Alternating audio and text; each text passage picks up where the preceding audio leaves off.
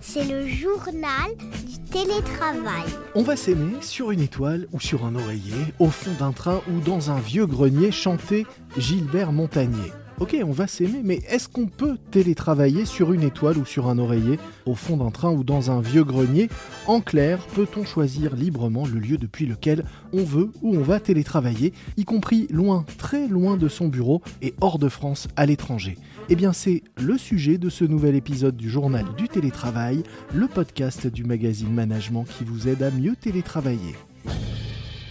Peut-on choisir de télétravailler où l'on veut, y compris loin des murs de son entreprise et hors de France? Eh bien, on en parle aujourd'hui dans ce nouvel épisode du journal du télétravail avec Sandra Thierry, avocate spécialisée dans les recrutements à l'international, qui a créé tout début mars à Toulouse le cabinet Copper avec deux associés, cabinet qui traite notamment des sujets de mobilité internationale. Bonjour. Bonjour.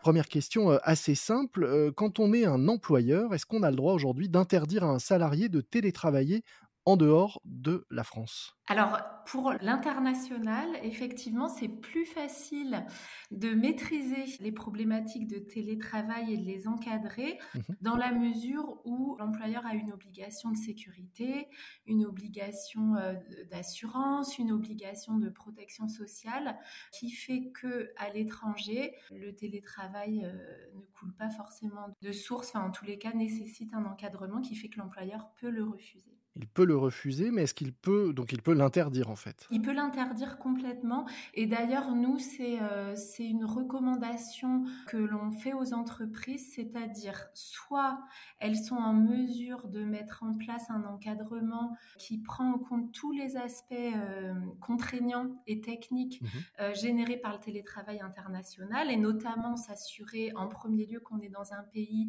qui l'autorise légalement et où on peut, euh, en toute légalité, c'est-à-dire avec un visa, exercer son activité Mhm. ou sans visa si on est un salarié qui a la nationalité du pays où il veut télétravailler. Donc, euh, soit l'employeur a cette capacité d'encadrer les choses et auquel cas euh, on recommande vivement qu'il le fasse, soit l'employeur a absolument pas la capacité, le temps ou autre d'encadrer les choses. Et dans cette hypothèse-là, il vaut mieux, euh, si on a une charte télétravail, accepter le télétravail à l'exclusion des situations internationales. Est-ce qu'on peut euh, faire un entre-deux et par exemple autoriser certains pays et pas forcément tous les pays? Oui, vous pouvez euh, complètement sélectionner les pays euh, possibles de télétravail Mhm. en fonction des possibilités offertes par la législation. Et par exemple, vous avez de nombreux pays qui ont mis en place des nomades visas Mhm. qui permettent à des personnes qui n'ont pas de- d'entreprise d'accueil qui sollicitent leur venue pour travailler dans le pays. Donc c'est vraiment le cas du télétravail international. Ce nomade visa permet euh, du coup en toute légalité de télétravailler depuis un pays. Mhm. C'est pas le cas de la France par exemple. Nous pour accueillir euh, des, des télétravailleurs euh, internationaux, on n'a pas encore de cadre qui permet de l'encadrer. Est-ce qu'un un moyen de contourner ça, ça peut aussi pour une entreprise de de- d'exiger que son salarié soit en, capacité d'être présent en cas de besoin dans l'entreprise en moins de X heures, euh, 12 heures ou 24 heures, ce qui laisse la possibilité de travailler de beaucoup d'endroits, mais pas forcément de, de partout, parce qu'il faut un minimum de temps, évidemment, pour s'organiser et prendre un avion si on est à l'autre bout du monde. Alors, si vous encadrez en fonction du, du nombre d'heures, quand on est sur l'international et qu'il y a beaucoup d'heures, vous pouvez effectivement le contourner, le faire comme ça. Mhm. Pourquoi je le recommanderais pas? Euh, C'est parce que certes, ça permettrait euh, de se limiter, par exemple, aux pays limitrophes, mais ça ne, résol- ne résoudrait absolument pas nos problématiques. Alors là, pour le coup, les pays limitrophes, ça Mhm. résoudrait notre problématique de visa, parce que c'est l'Union européenne, mais euh, on n'a pas encore parlé des autres problématiques, c'est-à-dire euh, que sont euh, les cotisations Mhm. sociales, la fiscalité et les notions notamment d'enregistrement, le cas échéant, d'un établissement étranger pour pouvoir payer des cotisations. Alors justement, quels sont les impacts d'un point de vue euh, des cotisations, d'un point de vue fiscal, d'un point de vue de la couverture sociale, de la retraite et autres. Alors, le principe qui encadre les, les cotisations sociales, c'est un principe de territorialité. Donc, on doit cotiser euh, dans le pays où on travaille. Et ce n'est que par exception qu'on a le droit de cotiser dans son pays d'origine. L'exception, c'est un détachement euh, sécurité sociale qui permet de continuer à cotiser valablement depuis le pays d'origine. Donc dans les situations de télétravail international, la difficulté, c'est que on n'est pas dans une situation où on va exécuter une mission pour le compte d'une entreprise euh, en France, par exemple. Donc, c'est compliqué d'obtenir un détachement. Ou bien, il faut l'encadrer avec euh, une, une, autorisation de travail. Quand on est dans l'Union européenne, une des possibilités pour cotiser valablement en France, c'est de dire aux télétravailleurs internationaux, OK, j'accepte le télétravail international euh, au sein de l'Union européenne, mais à condition euh, que euh, ça soit pour une durée, par exemple, inférieure à 183 jours, donc c'est six mois, pour des raisons fiscales. Comme ça, le salarié garde sa résidence en France et s'il travaille au moins 25% de son temps en France, alors il cotise valablement en France. Mmh donc, ça permet, pour ces cas très précis, un salarié résident fiscal de France qui travaille au moins 25% de son temps en France, de valablement cotiser en France. Donc dans ce cas-là, euh, ben, s'il arrive quoi que ce soit à l'étranger, accident de travail, euh, s'il a besoin de soins de santé ou autre, il sera couvert à hauteur des tarifs français et il continuera à être, euh, à être protégé par la mutuelle groupe, la prévoyance groupe.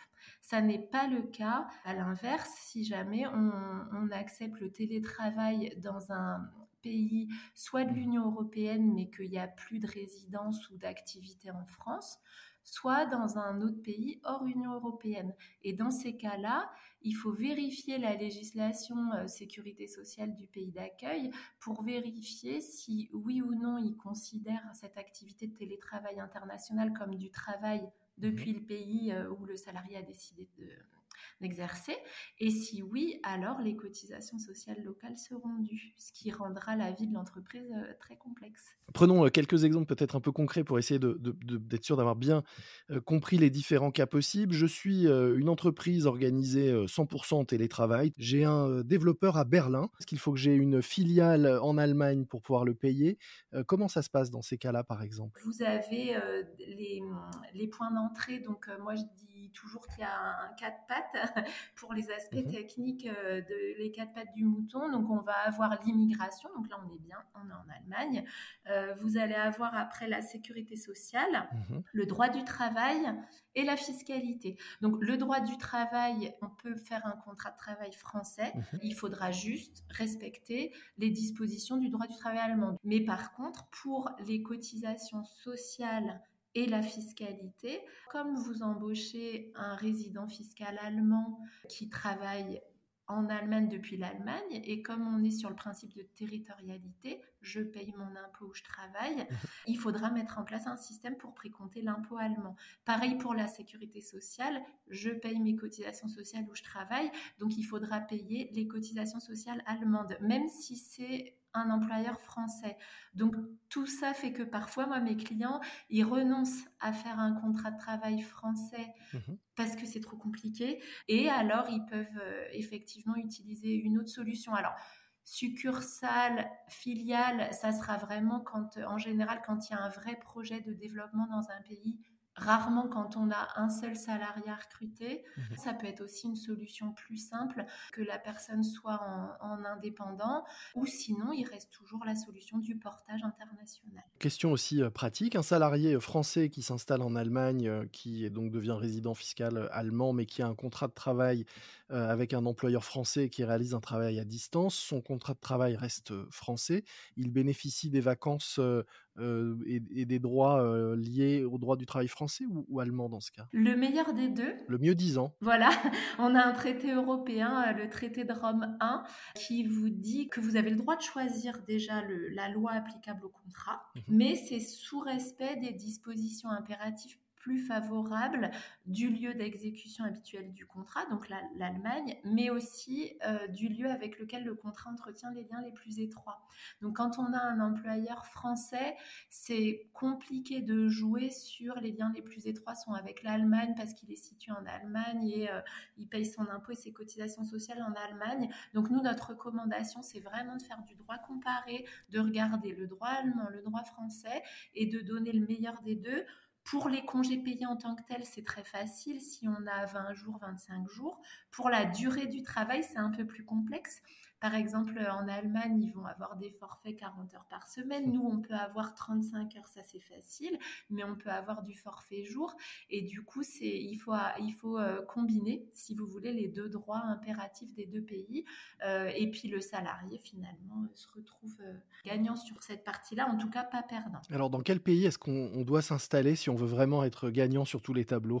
Quel, est le plus favorable par rapport à notre propre législation si on veut prendre le, le meilleur des deux? Vous nous conseillez d'aller où? Pour le droit du travail, en toute honnêteté, la France, on est un très bon pays. Si c'est niveau euh, durée du travail, congé payé, protection, etc., on est très bien en France. Mhm. Par contre, si le salarié décide d'aller euh, à Hong Kong, à Singapour, encore mieux à Dubaï ou dans les Émirats, euh, forcément, il aura un net supérieur à ce que lui donnerait un net français avec impôt sur le revenu français. Mhm.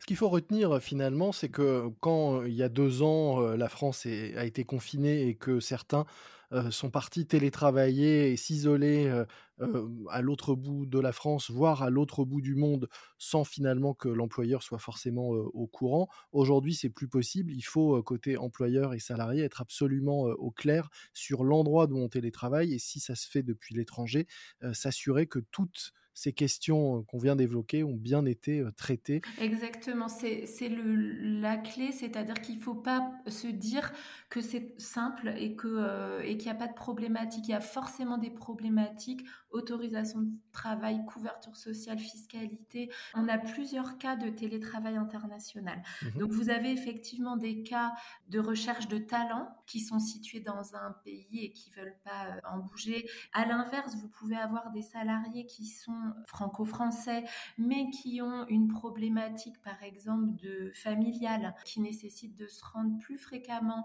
à l'étranger et de télétravailler en partie à l'étranger. Mhm. Vous avez euh, aussi de plus en plus un mode de télétravail qui est demandé par les salariés que les Américains appellent le workation. Prolonger un séjour de vacances par une période de télétravail. Exactement. Je suis allée en Thaïlande, j'adore. Je demande un ou deux mois de plus et je télétravaille, euh, c'est un deux mois complémentaire. Mhm. Alors, il faut quand même euh, prendre la précaution de l'assurance euh, santé euh, internationale parce que donc la sécurité sociale française et la mutuelle vont rembourser, mais à hauteur des tarifs français. Donc, il faut être dans un pays où les tarifs sont relativement similaires. C'est dur à comparer.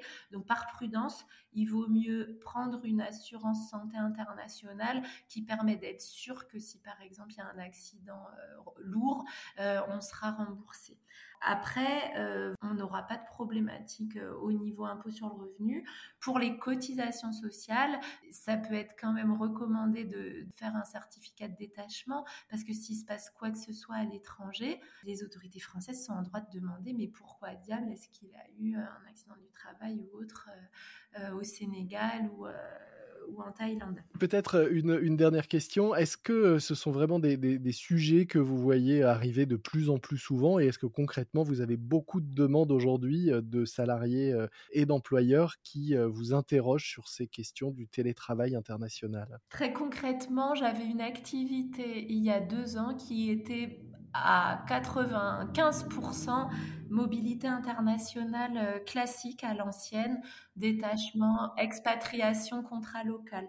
Maintenant, à au moins, euh, au moins un quart de mon temps, euh, on est interrogé sur des situations de télétravail international, remote work, work from anywhere, workation, tout mhm. ce qui s'appelle flexible work. Et donc, effectivement, je vous confirme que c'est une tendance lourde et quelle que soit la taille de l'entreprise, que ça aille de la PME au grand groupe, tout le monde est confronté à cette problématique. Merci beaucoup euh, Sandra Thierry. Je rappelle que vous êtes avocate spécialisée dans les recrutements à l'international, la mobilité et donc le télétravail international et que vous avez créé début mars à Toulouse le cabinet Copper avec deux associés, cabinet qui traite notamment de ces sujets de mobilité internationale et de tous leurs aspects euh, tels que nous venons de euh, les, les évoquer rapidement dans ce podcast aujourd'hui. Merci. C'est déjà la fin de cet épisode de notre podcast. N'hésitez pas à vous abonner, vous serez sûr ainsi de ne manquer aucun nouvel épisode. Laissez-nous également un commentaire ou une note et de préférence 5 étoiles. Moi je vous dis à très vite et d'ici là, bon télétravail à tous. C'est le journal du télétravail.